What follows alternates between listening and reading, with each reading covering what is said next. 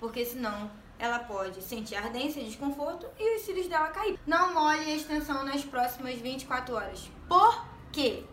Ponto de interrogação. Gente, por que não pode? Você precisa explicar para o seu cliente que a cola ela tem um período de secagem e dependente se for em segundos, entendeu?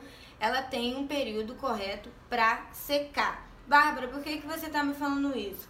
Gente, a sua cliente precisa saber, ela não é adivinha. O porquê não molhar a extensão. Se ela chegar, sair do seu espaço, ir lá, enfiar lá, molhar a extensão dela, tanto na água fria quanto na água quente, ela acabou de fazer um procedimento. Você acha que os cílios dela vai ficar no lugar? Gente, não vai, os cílios dela vai cair. Então não pode ser molhado em 24 horas, tem que respeitar o período da secagem da cola, que é muito importante. Por isso que eu dou de 24 horas a 48 horas, depende da marca da cola que você trabalha. Então é super importante você explicar para ela que ela não pode molhar nem com água quente, nem com água gelada, nem la sair lavando os cílios. Saiu do seu espaço linda, maravilhosa de cílios. Aí chega em casa, vai lá, enfia a cara na água. Aí vai voltar no seu espaço, meus cílios caiu. Por quê? Porque ela molhou e você precisa deixá-la ciente a isso, gente. Sabe por quê?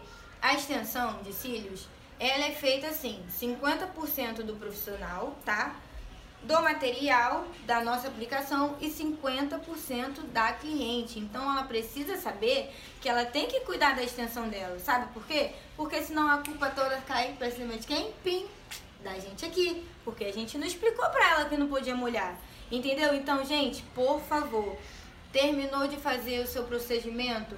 Entra em detalhes com a cliente de vocês em relação a isso. Não pode molhar durante 24 horas, tá? Porque senão ela pode sentir ardência, desconforto e os cílios dela cair, porque não secou ainda, ela não respeitou o período da secagem da cola. E aí?